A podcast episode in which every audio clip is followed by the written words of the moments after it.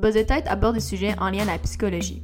Il ne remplace aucunement une consultation, un diagnostic ou un traitement proposé par un professionnel de la santé. Si vous souffrez de quelconque trouble, il est recommandé de consulter. Buzz n'encourage pas la consommation de cannabis.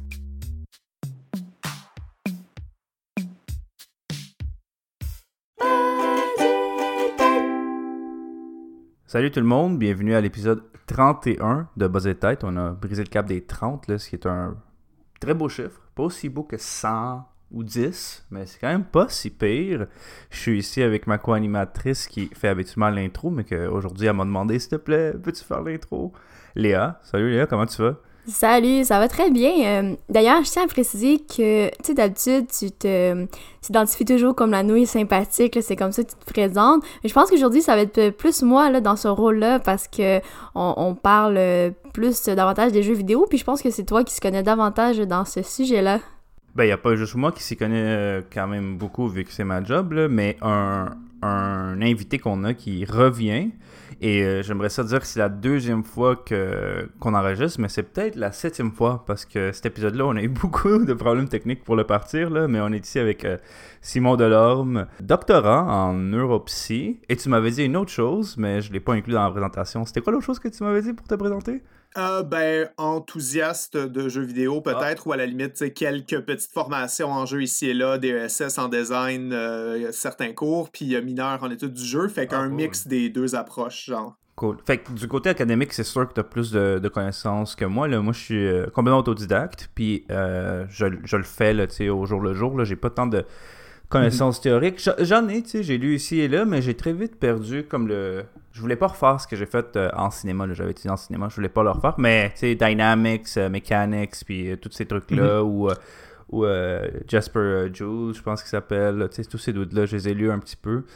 Mais euh, toi, t'es plus intéressé par la ludologie dans le fond? Ou Ouais, c'est ça. Moi, si tu vois, c'est ça, c'est un peu l'inverse. j'ai beaucoup beaucoup de connaissances théoriques. J'ai lu plein de livres justement, Yule, tout ça, euh, Prensky aussi qui m'intéresse beaucoup, euh, Csikszentmihalyi, c'est toute leur théorie sur le jeu, sur l'engagement, sur le flow. Mm-hmm. Mais au moment de m'asseoir puis de designer des jeux, on dirait que c'est pas tout à fait ça qui, me parle. On dirait que c'est vraiment de les comprendre, les décortiquer, les analyser, mmh euh, qui me parle beaucoup plus pour l'instant. Sais, ça veut pas dire que designer des jeux, j'aime pas ça, mais visiblement, je suis toujours plus intéressé à lire sur ce qui a été fait en études du jeu et lire mm. sur les nouvelles sorties euh, d'études puis d'évaluation, tout ça, que d'en créer puis d'en manipuler. Fait que c'est ça, je suis vraiment du côté ludologie plus que du côté euh, designer. Ah, parfait, ça. Fait qu'on va avoir euh, deux et même trois belles perspectives sur les jeux, mm-hmm. le jeu, tout ça.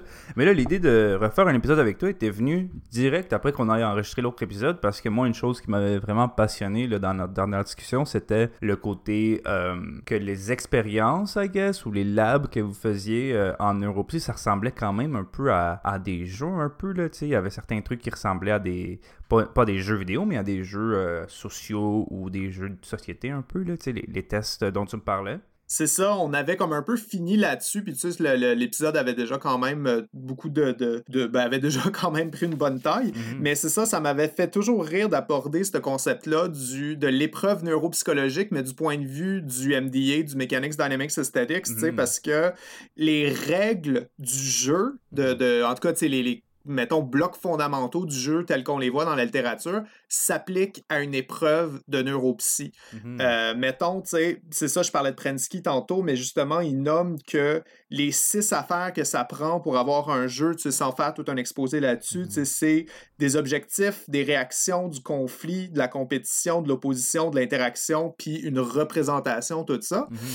Puis tout ça, ça s'applique à un whisk, ça s'applique à une épreuve d'intelligence. On a un objectif qui est de performer dans ces tests-là. On a des outcomes puis des feedbacks parce que le neuropsychologue réagit aux jeunes sans lui dire s'il a bon ou tort l'action de participer au test entraîne nécessairement un feedback du neuropsy. Il y a mhm. un conflit, une compétition parce que le jeune est toujours mis à des problèmes difficiles puis de plus en plus difficiles pour se rendre à ses propres limites.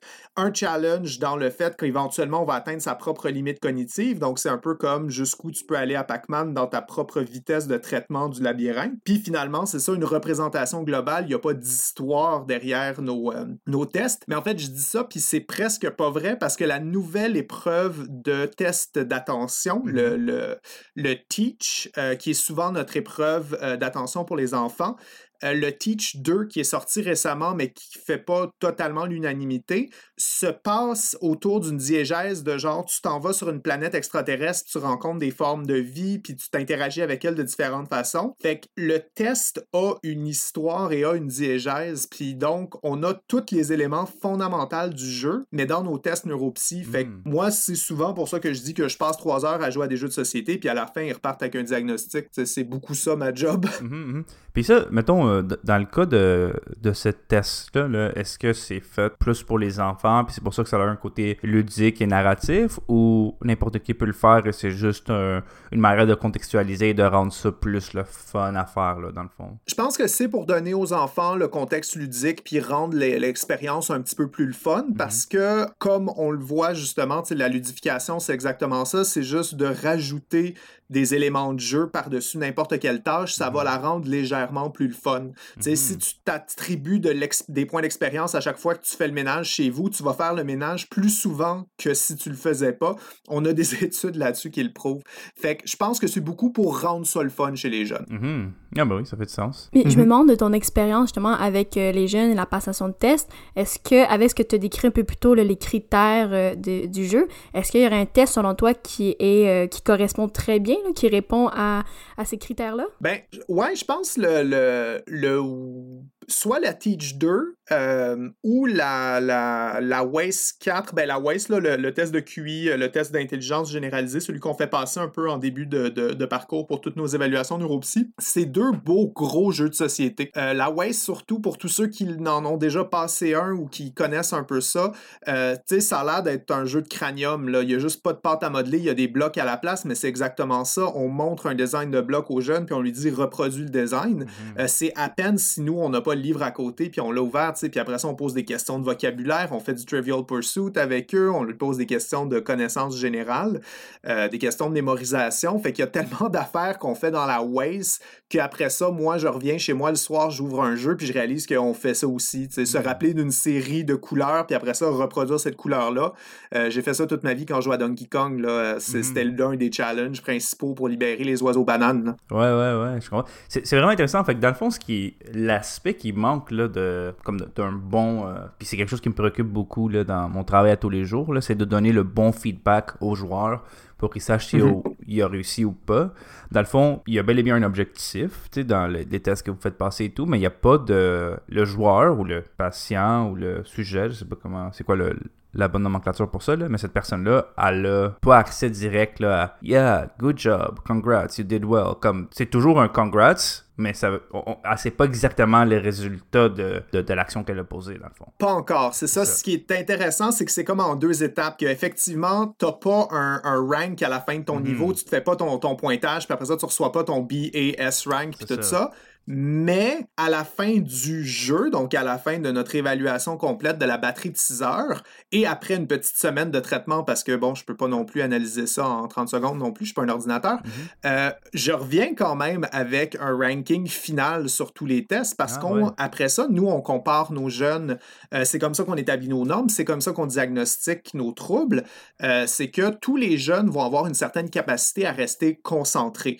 c'est beaucoup ça qu'on fait, par exemple, avec le Teach, justement, les tests d'attention, tous les jeunes ont une capacité à rester concentrés, mais certains plus que d'autres, puis c'est ça qui nous intéresse quand on veut parler d'un trouble, c'est ceux qui sont loin, loin, loin en dessous du spectre. Donc, on s'attend pas à ce que tous les jeunes soient capables de résister à une épreuve de concentration pendant 15 minutes, mais on s'attend à ce que tous ceux, que la majorité soit capable de faire peut-être 7 ou 8 minutes de concentration, puis le test après ça va nous montrer ceux qui sont juste capables de faire deux minutes. C'est mhm. ceux-là qu'après ça, on peut dire, une fois le bilan, quand on revient avec les parents, quand on revient avec le jeune, quand on a tout analysé, mais malheureusement, à ce niveau-là, tu as eu un F-rank. Tu n'as pas été capable de le finir, celui-là.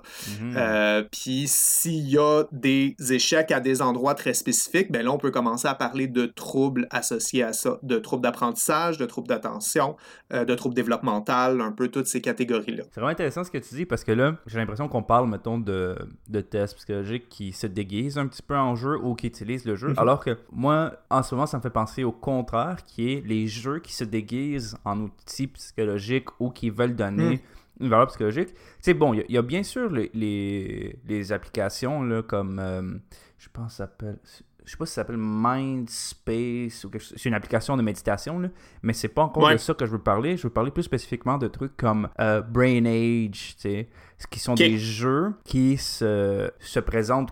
C'est vraiment un jeu, là. Tu avais ça sur DS ou même maintenant, je pense que c'est sur Nintendo Switch aussi. C'est des jeux qui te posent des questions, soit de logique ou euh, des trucs qui ressemblent plus à des puzzles, plus à des de vitesse de calcul, comme 3 plus 4, 7, puis il faut que tu ailles le plus vite possible. Et tu sais, avec la DS, avec la, nouveauté du, stylus, ben il fallait que tu dessines le 7, là. C'était plus. Euh, sais fait que ça, c'est, c'était l'avatar qui te présentait ça était un genre de docteur, là, je me rappelle plus de son nom. C'était un monsieur japonais, tu sais, qui était dans sa dans son dossard blanc et tout là, puis c'était un, beau euh, euh, bel avatar low poly, tu sais. Puis c'était le monsieur qui testait puis qui disait c'était quoi ton à la fin c'est ça, tu avais ton brain age. Et plus que tu étais mhm. jeune, plus jusqu'à un cap, je pense, plus que tu étais jeune, plus que ben tu avais un meilleur, euh, un meilleur score ou I guess une meilleure, euh, je sais pas si c'est le bon terme, là, mais une meilleure capacité intellectuelle, I guess. Effectivement, j'étais d'accord avec toi. Là, je reprenais un peu ce que tu disais, que oui, c'est ça, Brain Age va tester les fonctions cognitives précisément euh, de ce jeu-là, puis te, mhm. ranker par rapport à toi-même pour que progressivement tu deviennes meilleur à meilleur, ouais. Mhm. Puis à, chaud, là, comme ça, toi, euh, qu'est-ce, que, qu'est-ce que tu penses, mettons, de quelque chose comme Brain Age? Penses-tu que ça a euh, vraiment une valeur? As-tu lu quelque part, mettons, une étude, ou juste peut-être... As-tu une idée de la, validité de ça? C'est vraiment intéressant. J'ai lu quelques études là-dessus, puis c'est là qu'on est, on rentre un peu dans, un, spectre assez flou, tu sais, où on rentre un peu dans, euh, sans plein de noms, mais mettons le jeu sérieux. Euh, certaines personnes auront peut-être déjà entendu ça. Du jeu sérieux, en fait, c'est toutes sortes de jeux qui sont pas pour le divertissement. Mmh Donc, le but premier du jeu, c'est pas le divertissement. Le jeu peut quand même être divertissant parce qu'effectivement, Brain Age, c'est très drôle, c'est agréable à jouer, mais le but de Brain Age, ça va quand même être de travailler certaines fonctions cognitives ou quoi que ce soit. Euh, sauf que est-ce que Brain Age est un jeu sérieux, même s'il a été marketé, mis en marché, acheté, hmm. vendu, tu sais, c'est ça, c'est flou. Sinon, tu as comme la, la, bulle un peu plus grande du Digital Health Intervention, qui est le, le DHI, qui est un peu tous les interventions euh, virtuel qu'on peut utiliser pour le traitement. Mais là, ça peut être un peu n'importe quoi. On s'éloigne des jeux, ça peut juste être des applications, ça peut carrément être des, juste des, des trackers, ça peut être presque euh, des, des, logiciels de conversation par chat, genre les, les chat rooms de psychologues qui commencent à popper puis qui sont super intéressants, mm, euh, puis qui vont sûrement être un sujet d'épisode de, éventuellement, genre un mm. psychologue par chat. Ça aussi, c'est du Digital Health Intervention, mais c'est ça. Puis les jeux ont comme une espèce de petite niche là-dedans. Puis on se pose beaucoup la question à savoir est-ce que ça marche. Puis ça, c'est souvent aussi des questions que je me fais poser par euh, les parents après le bilan. Euh, surtout, tu sais, face à des enfants qui ont par exemple un TDAH ou qui ont euh, différents troubles comme ça, ils me disent, c'est, mettons, j'ai entendu parler de Lumosity ou j'ai mmh. entendu parler de tel tel jeu. Est-ce que ça marche, ça? Est-ce que c'est vrai que ça peut aider, tu sais, puis que ça peut comme rétablir tout ça? Puis c'est ça, j'en ai essayé quelques-uns. Mmh. Et autant j'ai essayé des jeux faits pour ça, autant je vois aussi ce qui arrive de plus en plus, c'est des morceaux de apprentissage pour le wellness ou apprentissage cognitif qu'on va cacher dans des jeux commerciaux. Mm-hmm. Euh, c'est un des exemples absolument phénoménal que je trouve. Je sais pas si vous avez joué à Céleste, euh, qui est sorti l'année passée en 2019, petit jeu canadien. Mm-hmm. Il y a au milieu du jeu ton personnage principal qui son but c'est de monter la montagne, la montagne céleste, là, une vraie de vraie montagne au Canada. Euh, elle a une attaque de panique et son euh, co-montagnard lui fait comme OK, on va se calmer ensemble, je vais t'apprendre genre une technique de relaxation, de respiration. Et la technique, c'est une vraie technique. Fait que pendant que tu joues, puis pendant que tu fais respirer ton personnage, tu es en train d'apprendre une vraie de vraie technique de relaxation mm-hmm. face à une attaque de panique. J'ai trouvé ça tellement cute, tellement mm-hmm. bien amené. Euh, puis caché dans un jeu qui est juste un jeu de plateforme qui n'a rien à voir avec ça, mais qui laisse la majorité de ses joueurs qui sont juste là pour se divertir avec une espèce de référence à une technique de CBT, de, Cognitive Behavior Therapy, qui existe, genre. Mm. Mais je trouve ça intéressant. Moi, je connaissais pas ce jeu-là. D'ailleurs, merci. Je, pourrais passer pour euh, mes clients si jamais. Euh, j'ai beaucoup de clients qui font de l'anxiété, attaque de panique. Mais je trouve ça quand même intéressant, là, puisque tu sembles dire c'est un jeu qui est pas du tout, là, qui est un jeu de plateforme.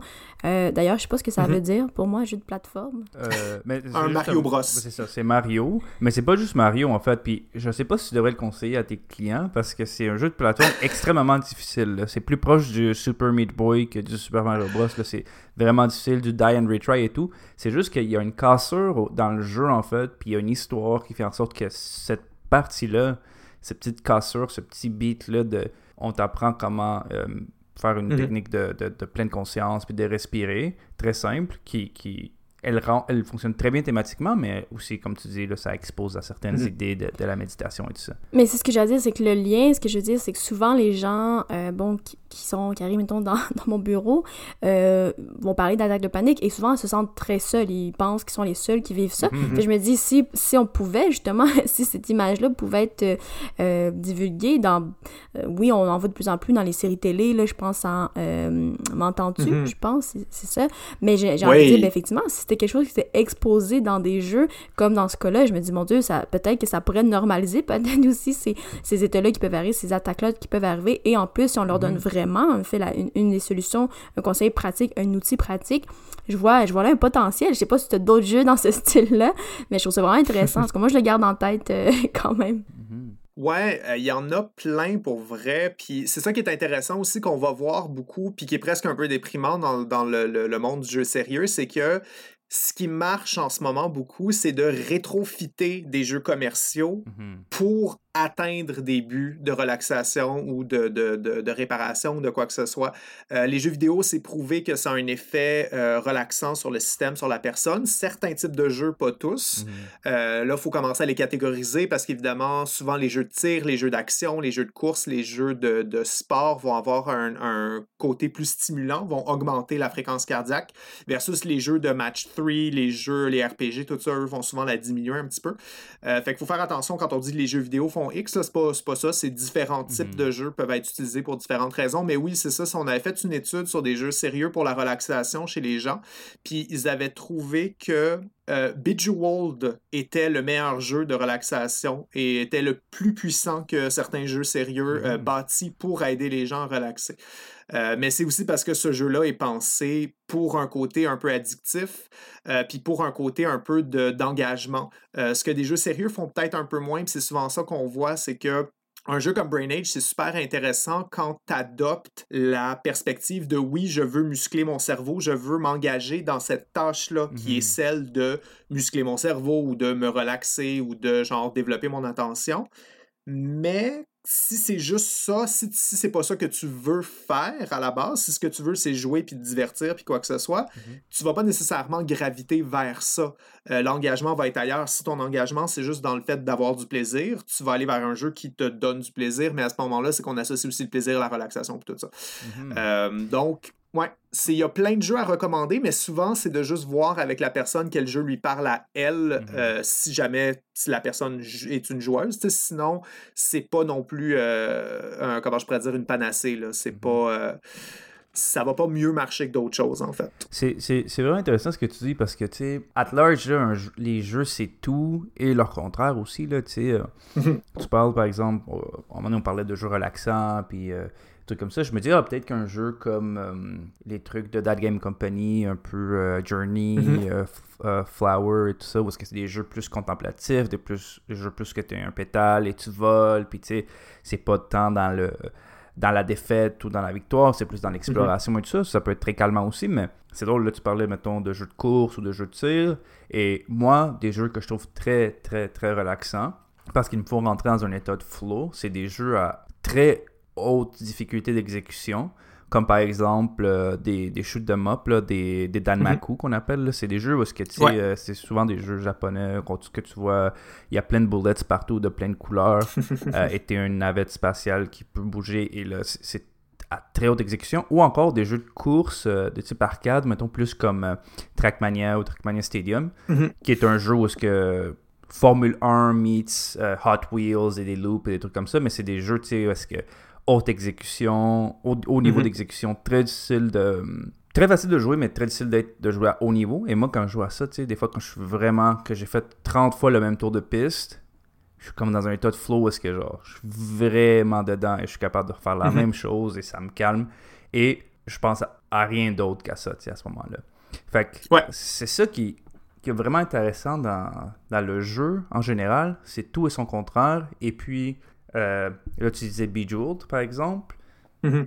qui, est- qui, qui, qui est. Pour autant que ça peut être le meilleur dans certaines choses, comme tu disais, c'est aussi le pire dans d'autres choses. Bejeweled qui devient euh, euh, Candy Crush, qui est sans Mhm. doute le jeu qui a les mécaniques les plus pré- prédatoriales de conversion et de Mhm. rétention, qui sont des, des trucs qui font en sorte que, ben, que les gens dé- dépensent de l'argent. C'est vraiment intéressant comment que les jeux, ça peut être, comme je l'ai dit plusieurs fois, tout est son contraire. C'est Mhm. tellement difficile. Et surtout, là, quand il vient quand on essaye de pairer ça avec euh, des idées de santé mentale, c'est super. euh, c'est même pas tant glissant comme terrain, mais c'est juste comme, ouh, c'est. C'est bizarre comme sujet d'étude. C'est vraiment, il va falloir vraiment, on a beaucoup de travail à faire encore pour vraiment bien déterminer tout ça. C'est ça. Puis surtout, il faut se rappeler que euh, le but de ces jeux-là, surtout des jeux pour le traitement de la dépression euh, qui commencent à popper, là, il y en a de plus en plus ce genre de jeux-là qui veulent pas nécessairement remplacer, mais euh, aider le travail du, du psychologue, tu sais, parce qu'un psychologue, ça voit quand même son client seulement une fois par semaine. Fait que pendant les six autres jours, qu'est-ce que ton, ton qu'est-ce que tu dis à ton client, en fait? Euh, des fois, c'est ça, je sais pas pour toi, euh, Imine, tu sais, ça peut être euh, de donner des livres, de donner des ressources, euh, de donner des exercices, des devoirs, de quoi que ce soit. Il y a des psychologues qui vont vers le donner des jeux, euh, mais toujours, toujours, l'idée de ces jeux-là pour traiter la dépression ou pour intervenir sur des, des problèmes de santé mentale, c'est pour une idée d'accessibilité. Donc, Mhm. le but, c'est pas de remplacer, de supplanter ou de battre, c'est d'être juste un autre outil dans la boîte à outils. Certaines personnes vont bien réagir à ces jeux-là, certaines personnes non. C'est exactement le même problème qu'on a avec euh, les, euh, la pharmacologie. Certaines personnes vont bien réagir à certaines classes d'antidépresseurs, certains non. Donc, le but, c'est pas de donner juste du Seroquel à tout le monde, c'est d'avoir une Mhm. espèce de genre gamme complète de, de, de types d'antidépresseurs pour voir ce qui réagit le mieux à la personne. Puis les jeux, ça va être ça, ça va être une autre affaire dans la boîte à outils du psychologue pour recommander en temps entre les rencontres ou pour recommander dans l'engagement parce que ça c'est une affaire qu'on voit beaucoup dans les études qui est très le fun. Le taux de rétention des joueurs face au jeu est quand même très élevé. Il va varier d'une étude à l'autre, il peut être tu sais les méta-analyses disent 2 à 83% selon l'étude. Fait que visiblement, il y a des jeux que- auxquels personne joue, puis il y a des jeux auxquels tout le monde joue. Mais en même temps, c'est ça qu'on voit, c'est que, je pense que la, la moyenne, ça va être autour de, de 60-70% de taux de rétention, mais c'est quand même pas pire pour une intervention, euh, souvent des interventions liées à du cognitivo-comportemental, donc ça va être des jeux sérieux bâtis pour ça, pour enseigner le- le- la thérapie cognitivo, mais à travers des petites mécaniques de jeu, à travers souvent, tu sais, une narrative, euh, un, un- un diégèse spécifique de comme se promener dans une île, découvrir des affaires, se battre contre des monstres, mais les monstres, en fait, c'est des pensées négatives automatiques, genre, ou des trucs comme ça. Ouais, ben j'aime bien cette idée-là, comme, comme tu mentionnes, je pense, de que ça soit un complément, parce que, effectivement, on peut pas, on pourrait pas donner ce traitement-là à tout le monde. Je pense que de toute façon, euh, tout le monde euh, ne pourrait même pas y adhérer, ne serait, je pense, par un, un intérêt à la base pour, pour les jeux. Mhm. Euh, mais effectivement, je pense que ça peut Mhm. vraiment venir compléter. Puis c'est vrai que euh, une heure euh, par semaine, c'est peu. Je dis souvent aux clients, une heure dans toute une semaine. Euh, si vous pouvez effectivement travailler à côté, soit, oui, avec des exercices, avec, oui, des lectures, effectivement, ou ça aussi, on, en suggère, mais encore là, on sait jamais, tu est-ce que ça vient vraiment intéresser, entre guillemets, tu sais, le, le, le client, il y en a qui de lire euh, dans leur temps perdu, ça va pas les intéresser non plus. Donc peut-être pour eux, ben, un jeu par exemple pourrait très bien euh, faire euh, l'affaire, pourrait très bien compléter. Mais justement, là, pendant que tu parlais plus de jeux euh, plus associés à la dépression, est-ce que tu avais des jeux en tête là, en particulier? J'en ai quelques-uns, ouais. Euh, ben, c'est ça que je suis allé lire. J'en ai trouvé une coupe qui sont intéressants. C'est juste que ces jeux-là, évidemment, euh, leur problème, c'est qu'ils sont pas nécessairement disponibles, euh, vu que c'est quand même des études qui datent euh, des années 2000, puis que les, Mhm. les, les, euh, euh, pas nécessairement les, les, boîtes de jeux sérieux, mais les, euh, les développeurs de jeux, tu sais, on est, sont quand même pas aux, les fleurons de la technologie. Euh, c'est beaucoup de jeux qui hmm. sont sur DVD puis CD-ROM, genre. Donc, c'est pas des jeux qui ont fait la transition vers le média numérique puis vers la, diffusion de masse de la meilleure façon au monde. Mais au pire, je sais pas si vous pourrez les mettre en ligne ou après ça les mettre sur des ressources, mais il y en a quelques-uns qui sont le fun. Euh, c'est, par exemple, Journey to the Wild Divide. Euh, c'est drôle parce qu'il y a comme trois titres différents qui s'appellent Journey, dont le Journey de That Game Company dont on parlait, euh, qui est très utilisable pour traiter la dépression parce que c'est une super belle histoire, puis c'est le fun, puis c'est relaxant, puis tout. Mais c'est ça, fait Journey, ça, a été réutilisé. donc, il y a The Journey, qui est un jeu de dépression, et Journey to the Wild Divide, qui est cute parce que c'est un jeu de euh, respiration, donc c'est un jeu qui se fait avec un euh, capteur de fréquence cardiaque puis de respirateur. Puis justement, c'est pour ça que je parlais de Céleste tantôt, puis de ce petit moment-là de, respirer dans la plume puis de se calmer. Mm-hmm. Le jeu Journey to the Wild Divide est basé entièrement sur cette mécanique-là. Donc, donc tu as ton biocapteur sur toi et la progression dans le jeu se fait si tu es capable de calmer ton anxiété et de te concentrer sur ta respiration pendant des situations tendues. Euh, fait que ça t'apprend à progressivement être de plus en plus détendu malgré tout ce que le jeu peut essayer de te lancer, puis à vraiment, vraiment apprendre les principes de respiration profonde puis de genre concentration. Hmm. C'est super cool. Euh, c'en est un qui m'a beaucoup parlé, tu sais, puis justement, je le trouvais très chouette, fait que c'est ça, pour ça que j'étais content de vous l'apporter, mais comme je vous dis, il est genre par CD-ROM en Australie. Donc, je pense pas qu'il va être très accessible. On le verra pas euh, au AGDQ l'année prochaine. Mm.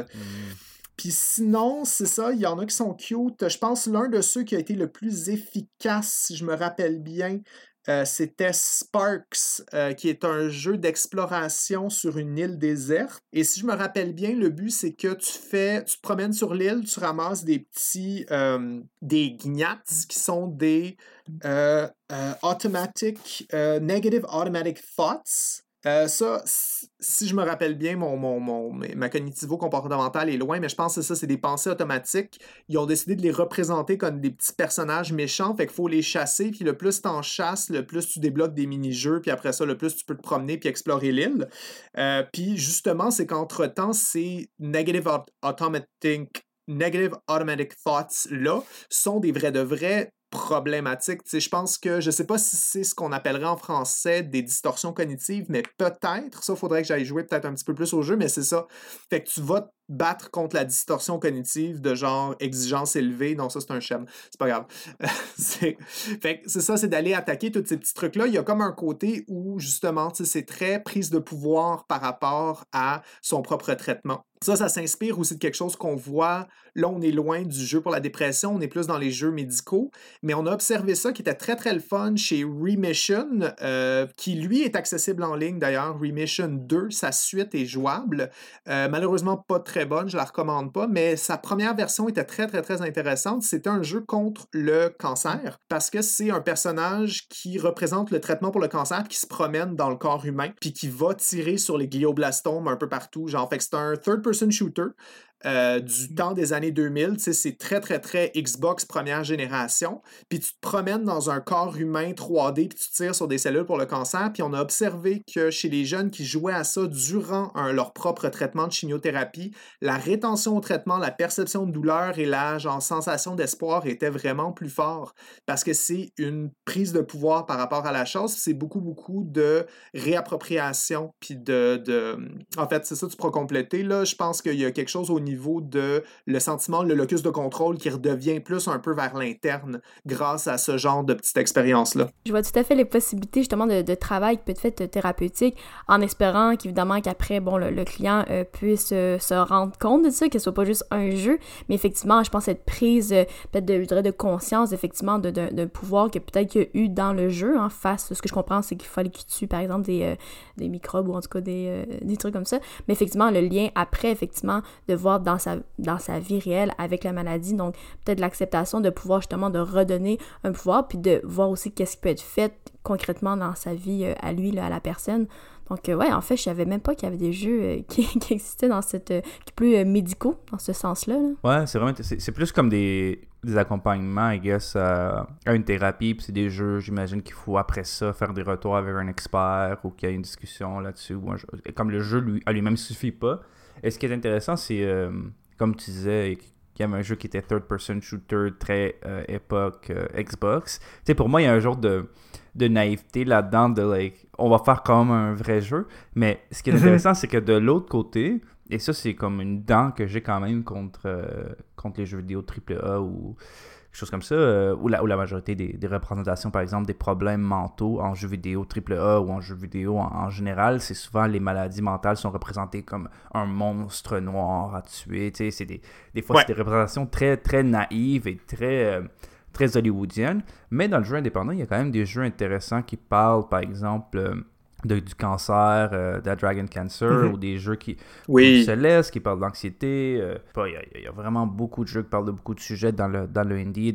mais c'est plus dans le côté expérience vécue, je pense. C'est plus autobiographique. Fait que c'est comme au même titre qu'un film sur le cancer pourrait être intéressant pour, un, pour une personne qui souffre de cancer, par exemple, pour voir quelqu'un d'autre qui vit le même genre d'expérience. et, et, dans ces cas-là, c'est pas un traitement en soi, mais peut-être plus un supplément ou du matériel euh, thérapeutique, j'imagine, je sais pas. C'est ça, c'est quand, quand, on commence à rentrer dans le jeu d'auteur, quand on commence à mm. rentrer dans la perspective personnelle, effectivement, là, c'est là qu'on va voir un peu quelque chose qui nous semble plus réel, parce mm-hmm. qu'en fait, justement, c'est ça, c'est pas représenter la dépression parce qu'on est un studio de 50 personnes puis on essaie d'en parler, c'est une personne qui parle de sa propre dépression, puis ou qui va parler de son propre trouble anxieux ou de ses propres problèmes, puis souvent, ça va nous donner un peu ça, tu sais, les, euh, les jeux de Kangao, je les aime beaucoup, beaucoup pour ça, To the Moon, Finding Paradise puis Imposter Factory. Euh, les trois, le premier traite de troubles du spectre de l'autisme, kind of, presque. Le deuxième traite de solitude un peu, puis de troubles d'attachement. Euh, puis le troisième, on le sait pas parce qu'il n'est pas encore sorti. Mais euh, ils sont tous très intéressants pour ça, puis ils ont quelque chose de beaucoup plus personnel, effectivement, dans leur façon de faire. Fait que, oui, tu vois un personnage dans le premier qui a un trouble du spectre de l'autisme, mais comme c'est pas totalement parfait, mais en même temps, c'est comme travailler pour être quelque chose de quand même plus dans le côté personnel que effectivement des représentations souvent de, troubles dépressifs, de troubles anxieux dans les, gros studios, où si tu fesses assez fort sur ta dépression, tu vas gagner. Puis c'est tellement difficile comme message à faire passer, c'est tellement problématique. Euh, c'est pour ça que l'un des plus beaux jeux que j'ai jamais vu sur la dépression, euh, c'est un, un, indépendant, c'est Depression Quest de Zoe mmh Quinn. Mmh euh, que je recommande chaudement, qui est disponible en ligne, accessible gratuit, jouable en une heure ou quelque chose. Puis, tu sais, je vais vous comme vendre un peu le punch malheureusement pour la fin, mais c'est la raison pour laquelle il est beau, c'est que le jeu se termine pas quand tu bats ta dépression. Le jeu se termine quand tu réalises que tu te sens légèrement mieux, que tu mmh. sois allé chercher l'aide de tes proches, que tu sois allé chercher un psy, que tu sois allé chercher de la médication. Il y a comme plein de petits chemins. Mais le jeu se termine en disant c'est pas fini. T'es en train de remonter la pente. Bravo, félicitations. T'es comme, t'es plus sur la pente qui descend, t'es sur la pente qui monte. Félicitations, c'est une immense étape que t'as franchie dans ton parcours personnel. Mais il te reste encore tellement de travail à faire. Puis ça se termine là-dessus. C'est tellement, tellement doux, ce jeu-là. c'est tellement bien, euh, comment je pourrais dire, décrit, c'est tellement personnalisé puis incarné leur propre représentation de leurs propres épisodes dépressifs puis qu'est-ce que ça leur a donné un peu. Fait que ça là, je le recommande chaudement pour, un peu comme tu disais, euh, justement, des, des personnes qui veulent se reconnaître dans des jeux, pas nécessairement jouer pour battre leur dépression, mais juste pour se sentir moins seul là-dedans. Mm-hmm. Depression Quest, moi, il m'a beaucoup, beaucoup parlé dans ce sens-là. Ah, cool, cool. J'ai pas encore joué, mais j'en ai beaucoup entendu parler. Là.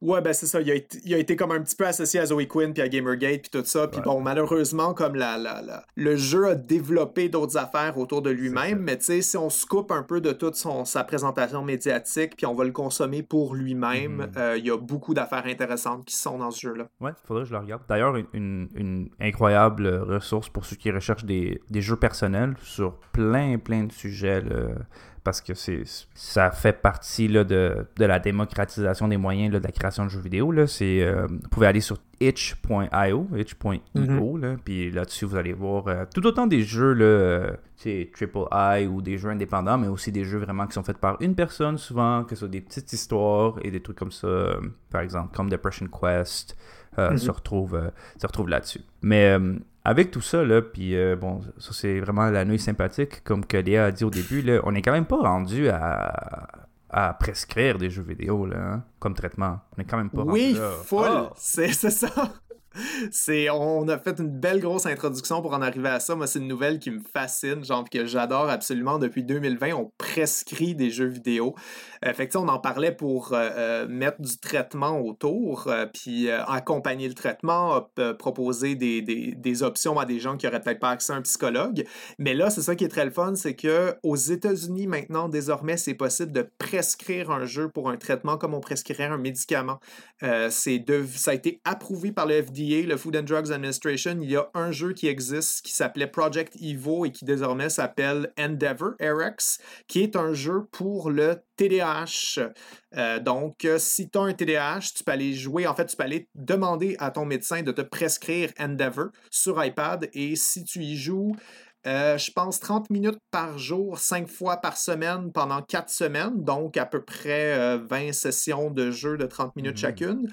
Euh, normalement, ça va diminuer tes symptômes de TDAH et ça peut même les faire disparaître. Bon, là, évidemment, je, je mets leur définition puis je mets leurs accolades. Là. C'est, euh, mm-hmm. euh, c'est pas nécessairement ça la réalité, mais c'est quand même ça que le jeu propose. Ouais. Mm-hmm. Et quand tu dis tu, je pense que c'est juste pour les Américains en ce moment parce que moi j'ai essayé de le downloader. Il y avait une démo disponible sur le App Store ou comme le premier niveau et j'étais pas capable de downloader vu qu'on est au, Canada. Euh, je pense que c'est juste disponible aux États-Unis en ce moment. Pas mal sûr que oui. Euh, pas mal sûr que c'est juste disponible aux États-Unis et non seulement ça, euh, je pense que c'est juste disponible dans certaines régions, hmm. ben pas nécessairement régions spécifiques, mais dans le sens où c'est pas tous les pharmaciens, tous les psychologues, tous les neuropsy, tous les médecins qui vont avoir cet éveil-là ou qui vont avoir cette sensibilité-là à se dire ben oui, prescrivons des jeux.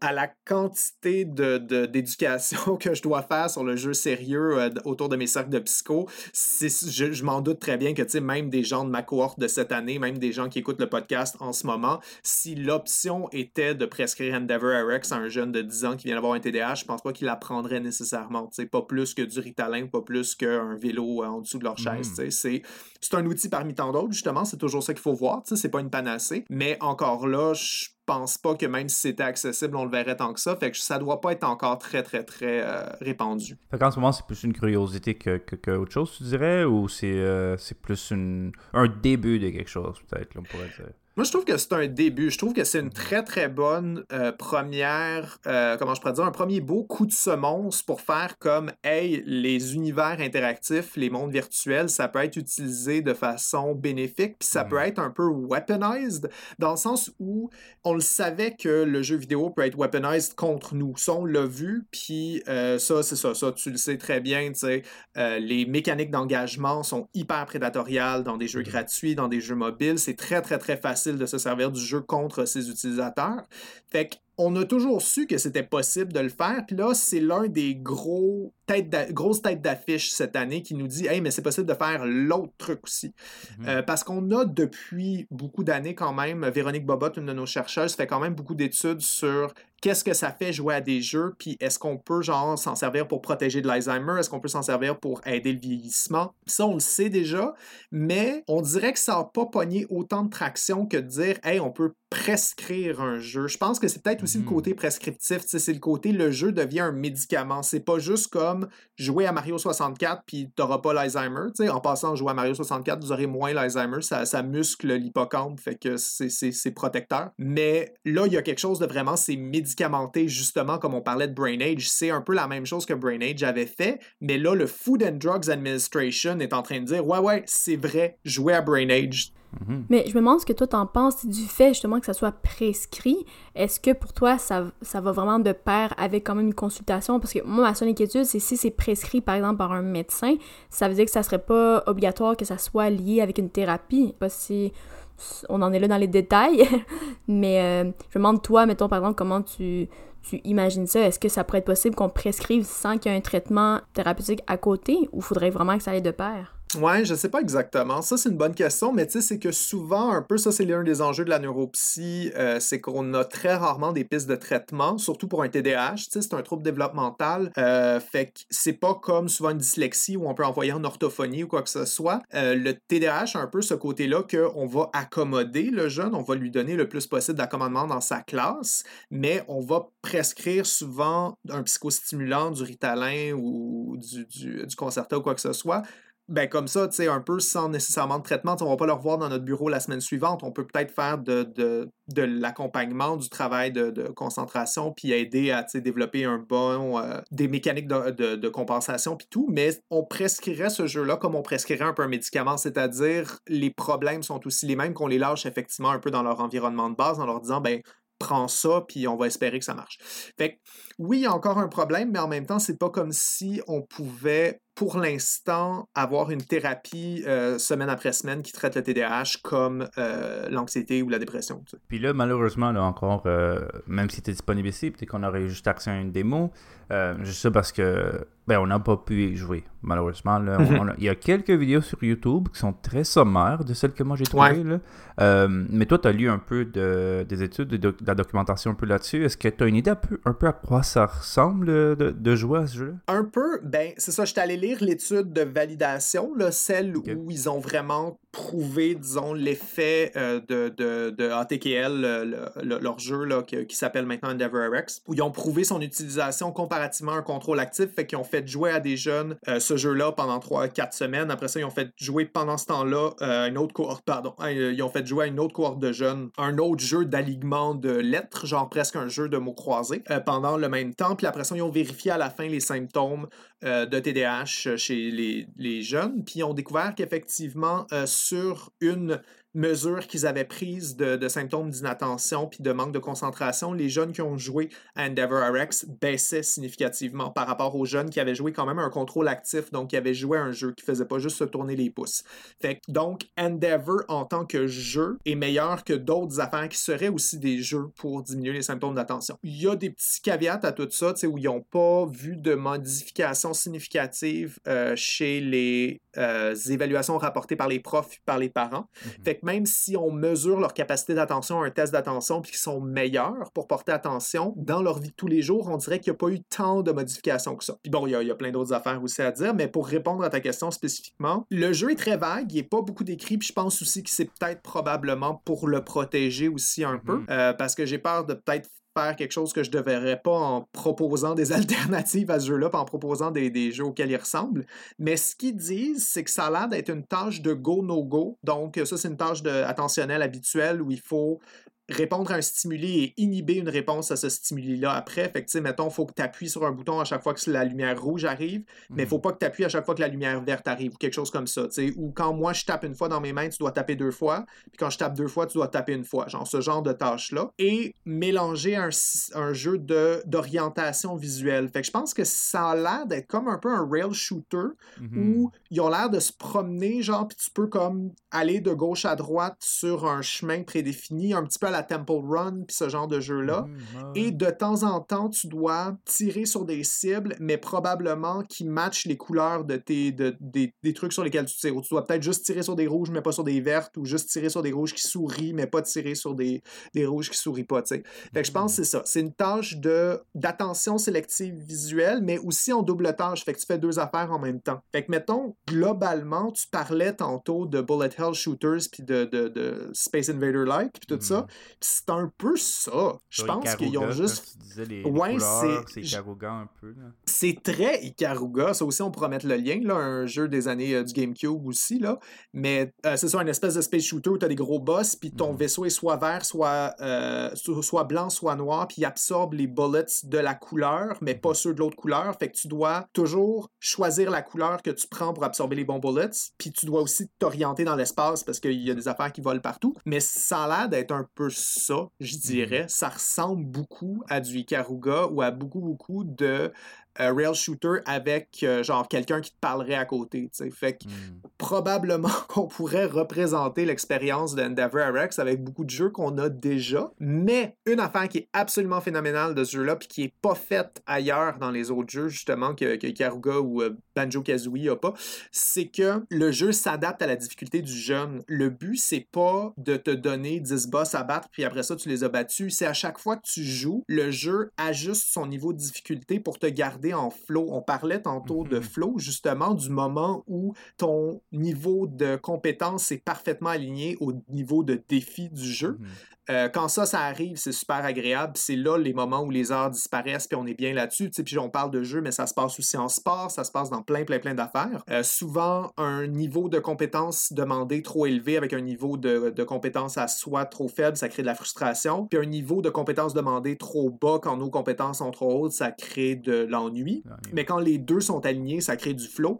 Ça, c'est la, la théorie de base. Mais justement, c'est que Endeavor RX est un peu fait pour manipuler ce flow-là. Donc, si le jeu sent que t'es bon, il va s'adapter, il va te garder, il va continuer à te stimuler parce que le but, c'est ça, c'est de repousser tes propres limites attentionnelles. Fait que ça commence, ça ressemble à. C'est c'est un exemple que, que je tire de loin, là, mais les vieux jeux de rythme Ozu puis ce genre Mhm. d'affaires-là qui euh, tu dois comme faire de l'alignement de touches puis réagir au rythme, un peu dans Dance Dance Revolution, ce genre d'affaires-là. Mhm. Puis j'en ai un souvenir de un, que si tu jouais suffisamment bien pendant 10-15 secondes puis tu remplissais ton, ta, ta barre de Fever, le jeu devenait une coche plus difficile, mais tu faisais beaucoup plus de points aussi. tu sais. Fait que tu devais faire deux notes à la place de une pour chaque beat ou quoi que ce soit, mais tu commençais à faire plus de points. Puis là, si évi- évidemment tu n'étais pas bon, ben tu retombais une coche plus bas, tu perdais ton Fever, puis tu faisais moins de points, mais les notes redevenaient comme gérables. Euh, je pense qu'Endeavor fait ça, cette espèce d'architecture-là, de toujours, toujours, toujours gérer le feedback du, euh, du joueur. Et c'est ça qui est vraiment, vraiment très fort, c'est qu'il n'a pas été conçu pour juste être joué puis apprécié. Il va s'adapter à la personne qui y joue systématiquement. Puis c'est ça une avenue aussi que nous, après ça, on peut utiliser,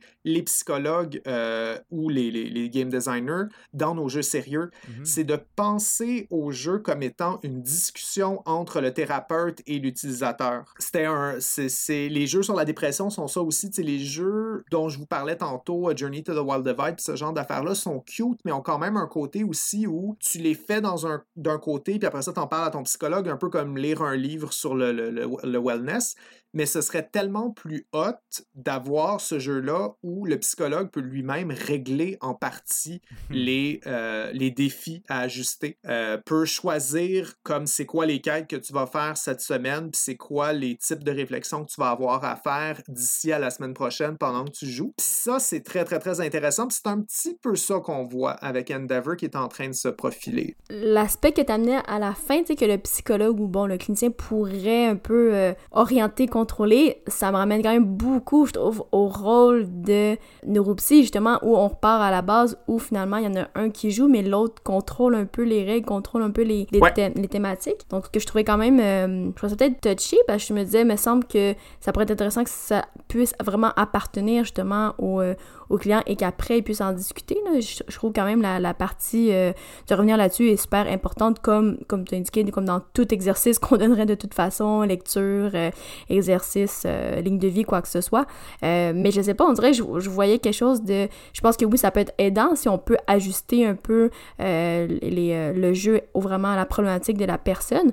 Mais on dirait que je voyais ça un peu comme aussi, oh, peut-être que ça pouvait être pas dangereux, mais ça pouvait être à double tranchant. Effectivement, ça peut, puis ça peut être envahissant aussi nécessairement parce que là, euh, non seulement ça va être envahissant pour le client de sentir que sa performance est épiée, mais en plus, vous, ça vous rajoute de la job si aussi il faut que tu moniteurs les, les séances de jeu de ton joueur pendant qu'il joue alors que vos rencontres sont à la semaine. Fait que je vois un peu ce que tu veux dire dans ce côté-là, mais c'est une avenue, c'est pas nécessairement obligé d'être la seule avenue. Puis en ce moment, justement, Endeavor s'ajuste tout seul dans le sens où il est capable lui-même de lire son propre niveau de difficulté, comme beaucoup de jeux le font, là, qui ont un niveau de difficulté adaptable.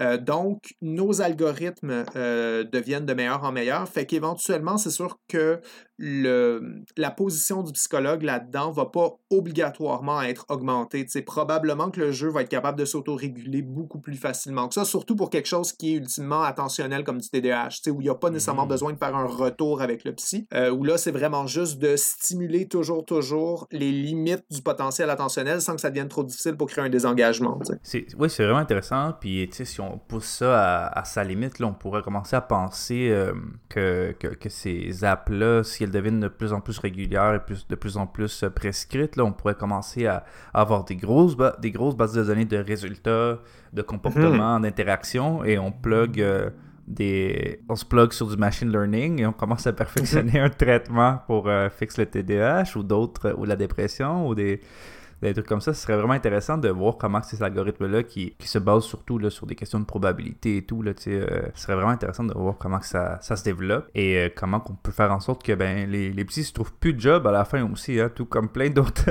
d'autres jobs qui sont ramassés, euh, remplacés par les AIs. Là, oui, ouais, ça c'est tout un autre enjeu aussi. C'est sûr qu'évidemment, de parler de jeux de traitement, de parler de jeux contre la dépression, tout ça, ça amène un peu l'ouverture. Puis moi, de, de, vous dire tantôt qu'un whisk, c'est un jeu de société où, je connais les mm. réponses, euh, ça amène effectivement la question de savoir, OK, mais le, neuropsychologue, qu'est-ce qu'il fait là-dedans? Euh, puis là, c'est ça, sans vouloir créer trop de polémique, c'est effectivement une question que je trouve très, très, très intéressante parce qu'on est beaucoup dans l'automatisation, on est beaucoup mm-hmm. dans l'intelligence artificielle.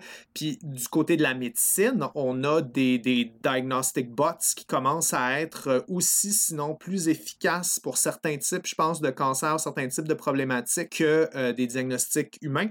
Fait qu'éventuellement, est-ce que. Parce que le but, c'est ça, c'est pas d'avoir un, un, ordinateur qui fait un diagnostic parfait tout le temps. Le but, c'est juste d'avoir un ordinateur qui fait un diagnostic aussi fort qu'un humain moyen.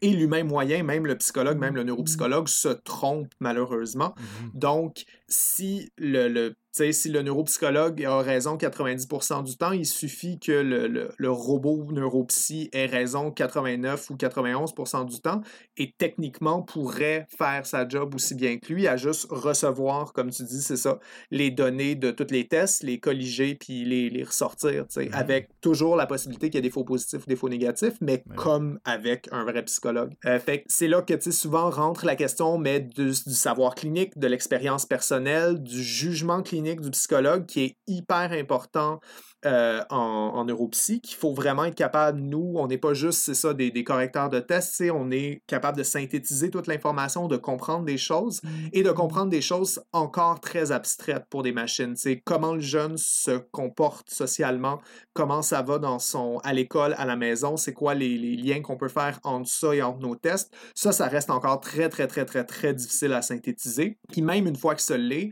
même si la machine nous dit le pourcentage de chances qu'il y ait un TDAH, euh, il reste encore comment est-ce qu'on accompagne ça, qu'est-ce qu'on fait. Euh, puis ça, ça relève aussi du jugement clinique du psychologue de savoir, OK, mais est-ce qu'un vélo sous son bureau, ça marche? Est-ce qu'il y a besoin de temps supplémentaire? Est-ce qu'il faut changer quelque chose à la maison? Est-ce qu'il faut changer euh, quelque chose à l'école? Est-ce que justement on lui prescrit Endeavor parce qu'il joue à des jeux? Ou est-ce mmh. qu'au contraire, il joue déjà à full jeu vidéo, fait qu'il n'y a pas besoin de celui-là en plus? c'est ça, le jugement clinique reste très important. Puis effectivement, pour tout ce qui est de la thérapie euh, interventionnelle, euh, dépression, anxiété, CBT, puis tout ça, là, c'est sûr que le contact humain à humain, puis la relation d'aide, ça va. Ça aussi, c'est une autre frontière très difficile. Oui, ben, c'est exactement dans ce sens-là que je voulais aller. Je pense que le contact client, je vais, je vais prêcher pour notre paroisse, mais oui, je pense que le contact client est, primordial. Puis, tu sais, même récemment, bon, on le sait, mais tout ce qu'on appelle l'alliance thérapeutique, je pense que c'est comme 70% mhm. de la réussite euh, euh, d'une thérapie, d'un suivi. Donc, je me dis, ouais, mais là, ce 70%-là, comment on va aller chercher ailleurs?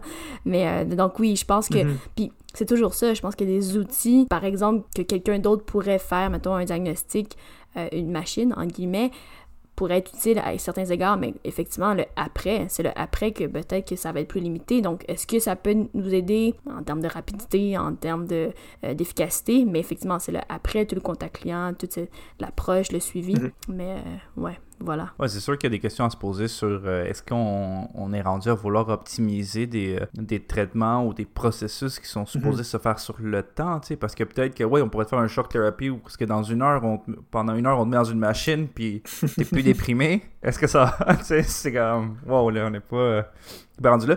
Mais dans tous les cas, tu sais, on, on, parle de plein de trucs et on n'a même pas touché c'est des choses tellement larges. On n'a même pas touché, par exemple, à la réalité virtuelle. Tu sais, avec la réalité mhm. virtuelle, on peut exposer les gens à certaines, euh, certaines expériences. Ou encore, de, de l'autre côté complètement, on n'a même pas parlé des jeux de société qui sont faits pour euh, euh, aider dans les thérapies et trucs comme ça. Mais, mais littéralement, des jeux de société en vente libre. Là, on avait notre invitée, Eve-Marie Valiquette, là, dernièrement.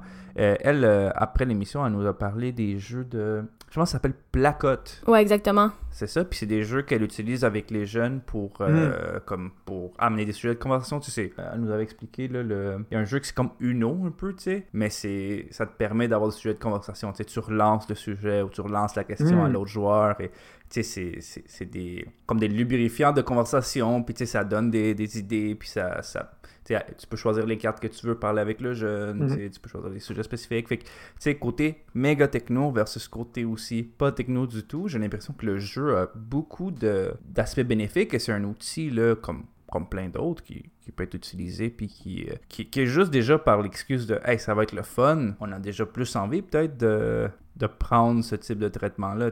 Moi, si on me prescrivait un jeu vidéo quand j'étais jeune, j'aurais été comme Ah oh, yes, je vais pouvoir jouer à des jeux encore plus. C'est ça, puis c'est là qu'on rentre dans l'engagement, puis c'est là que ça mm-hmm. devient très intéressant. Puis là, c'est ça, euh, comme tu dis, on, pourrait parler de ludification aussi pendant des heures, comme, euh, comme on disait, que le simple fait de jouer rend tout plus intéressant. Le simple fait de euh, avoir l'impression que ton examen, c'est pas. t'as pas une note sur 100, mais t'as comme un, barème de réussite, puis que c'est des points de dommage que tu fais à ton examen à chaque fois que tu réponds à une question, puis que si tu es capable de lui retirer 50% de ta vie, ben, tu passes, puis que le reste, c'est pour ton grade. Euh, tout ça, ça marche, c'est des beaux jeux. Puis en fait, pour pas nous jaser pendant 5 heures, je vous encourage à aller lire euh, Reality is Broken de mm-hmm. Jane McGonigal, qui est justement cette espèce de réflexion-là sur toutes les possibilités que le jeu peut apporter, euh, où elle fait une espèce de réflexion sur pourquoi est-ce qu'on aime tant ça jouer au jeu, puis on aime si peu jouer à des vraies affaires. Pourquoi est-ce qu'on joue à... Euh, moi, ça me, fait, ça, me fait toujours rire cette idée-là que j'ai joué à PC Builder Simulator pendant des semaines et j'ai mm-hmm. jamais voulu m'asseoir et bâtir mon propre PC. Pourquoi est-ce que jouer c'était le fun, mais le faire physiquement, ça ne l'a pas été? Mm-hmm. Euh, donc, c'est des questions qu'elle a comme ça, fait qu'elle aborde le, principe d'engagement dans le jeu, elle aborde le principe de la relation face à la réalité, la ludification. Puis c'est elle aussi qui a mis sur pied le jeu Super Better qu'elle avait créé pour se sortir de sa propre dépression, puis qui est l'un des premiers jeux sérieux que j'avais croisé dans, mon, dans mes parcours de, de, de, ludologue, puis tout ça, puis que j'aimais beaucoup pour ce contexte-là. De, elle a décidé que battre sa dépression, ça deviendrait un jeu vidéo. Euh, mm. Fait qu'à chaque jour, elle avait des quests, elle avait des tasks, euh, elle pouvait aller chercher des helpers, elle pouvait aller chercher des bonus, puis c'est comme créer tout son petit système, puis qui a ultimement, effectivement, eu des effets positifs et observables sur, son, euh, sur les connexions synaptiques, sur son cerveau. Euh, c'est vraiment, vraiment fascinant. C'est euh, toutes ces options-là qu'on peut utiliser pour euh, rentrer du jeu un peu partout, incluant dans le traitement psy. Ouais, ouais, c'est vraiment, vraiment intéressant, puis c'est super large. Je, suis encore sous l'impression, comme la première fois qu'on s'est parlé, qu'il faut qu'on en parle encore parce que c'est tellement c'est tellement euh, fou tout ça. Puis tu sais, ça, ça, me touche personnellement. Et c'est vraiment pas des choses auxquelles je pense à tous les jours. Parce que quand tu crées un jeu, tu penses, oui, au feedback et à la réaction du joueur et ce que le joueur va faire. Mais tellement en fonction de, de résultats concrets, là, de, de l'expérience mm-hmm. de jeu que tu veux créer. Sans nécessairement euh, penser à l'output qui est une fois que l'utilisateur a eu l'expérience que tu voulais, qu'est-ce que ça fait dans sa vie, tu sais, qu'est-ce que ça fait mm-hmm. dans sa vie? Moi, c'est plus comme est-ce que ça marche pendant la séance de jeu, tu sais, c'est vraiment c'est vraiment des choses peut-être qu'il faudrait qu'on pense plus en tant que, en tant que game designer. C'est une question avec laquelle euh, je vais rester puis je vais réfléchir à ça. C'est super intéressant. Sans doute, mais il faut aussi effectivement que vos produits soient le fun. C'est sûr que le game designer, c'est surtout le chasseur de fun. Fait que des fois, c'est ça que j'ai vu beaucoup, beaucoup dans tous les autres jeux sur la dépression que j'ai consommés qui n'étaient pas aussi forts que, que Depression Quest ou que Super Better ou tout ça. C'est que le on voit qu'il n'y a pas de recherche de fun. On voit mhm. que c'est pensé seulement, seulement en high-level concept de je vais parler de ma dépression de cette façon-là. Puis ça donne des affaires comme. Euh, non, mais je ne vais, pas, je vais pas les nommer. Là. On va leur garder une petite gêne. Surtout qu'ils sont encore en vente sur le PS Store. J'en reviens même pas. 15$ mhm. pour ça. En tout cas, j'ai perdu 40 minutes de ma vie une fin de semaine, mais euh, c'est ça, des jeux qui sont juste réfléchis pour le high-level concept et qui ont aucune idée du fun, du concept, de l'engagement ou de quoi que ce soit. Tu souvent, c'est ça qu'on va voir des walking simulators avec une histoire de mm-hmm. quelqu'un qui est un peu triste. Fait que c'est c'est tellement intéressant parce que je comprends ce que tu veux dire dans le sens où il faut être capable d'y réfléchir, mais je pense qu'il faut aussi, pour vous les designers, être capable de ne pas y réfléchir parce que ça, c'est presque plus la job des ludologues justement derrière. Mm-hmm euh, de justement de regarder Bejeweled, de regarder Candy Crush sans avoir pensé à, au phénomène d'engagement. Ça, ça a été fait par PopCaps, puis ils l'ont très bien fait. Mais d'après ça, prendre ça, le mettre devant des joueurs, puis réaliser que ça peut être utilisé pour la relaxation, puis de revenir après ça vers les designers en leur disant ça. Fait que c'est peut-être en fait juste qu'il faut qu'il y ait une courroie de plus dans le, dans le, le, système où il y a des gens qui sont prêts après ça à prendre des jeux puis à les analyser une fois qu'ils sont sortis. Et ça, d'ailleurs, euh, la ludologie en elle-même, qui est un sujet là, qui dépasse sans doute les, les bords de ce podcast-là, là, mais qui, Oui. il, y a, il y a plein de choses dont on peut parler, narra- narratologie versus ludologie, euh, plein, plein, plein de sujets là, euh, qui sont peut-être dépassés un peu, là, celui que je viens de nommer, mais il y en, il y en a encore qui, qui Mhm. sont intéressants à parler. Mais en tout cas, je pense qu'on devrait peut-être se laisser là-dessus. Euh, Léa, est-ce que tu veux faire les, les plugs? En offrant, Euh, bien sûr, à notre invité de les faire en premier. Oui, mais tout à fait. Donc, euh, Euh, ben Simon, est-ce que toi d'ailleurs, là, où est-ce qu'on peut te retrouver? Est-ce que tu, tu euh, participes à d'autres podcasts, écris ailleurs? Où est-ce qu'on pourrait te retrouver là, pour ceux qui ont, euh, qui ont adoré ta deuxième présence là, au podcast? Ben, vous pouvez définitivement me retrouver dans probablement Buzzy Games qui va commencer à sortir parce qu'on est dû pour faire des heures de discussion à chaque Yes. semaine pour ça. Mais plus sérieusement, en fait, fallait voir euh, la page de Ludipsy, euh, autant page Facebook que le site. Euh, je participe à ça, mais c'est beaucoup, beaucoup le travail de, de Elsa qui fait énormément, énormément de contenu pour rassembler ensemble les mondes de la psychologie et du jeu, euh, en allant parfois d'un bord, parfois de l'autre. Euh, Donc, j'ai écrit quelques articles pour elle. C'est très, très, très intéressant comme monde. Euh, puis c'est pas mal ça pour l'instant. Euh, le reste du temps, je le passe à finir mon doctorat. Là, on espère qu'il achève. Yes. Super, ben encore merci une fois là, de ta présence, une deuxième présence euh, à Buzz et Tête. Euh, de notre côté, évidemment, vous pouvez nous retrouver euh, sur Instagram, sur Facebook. Évidemment, euh, nos épisodes, vous pouvez nous retrouver sur notre site internet buzzetêtepodcast.com, sur Apple Podcasts, Spotify et Google. Podcasts. Buzzetête.com. Buzzetête.com. Mais c'est jamais moi qui fais la fin. Ah non, là c'est, là c'est. Je fais juste te niaiser. On se dit à la semaine prochaine. Yes, à la semaine prochaine. Merci encore beaucoup, Simon, d'être. euh, Hey, ça m'a fait plaisir. Bientôt, il va falloir qu'on te présente en tant que docteur euh, Simon Delorme. Oh my god, j'aimerais ça éventuellement. là. Ah, je suis plus capable. Merci beaucoup, puis euh, bonne semaine tout le monde. Bye.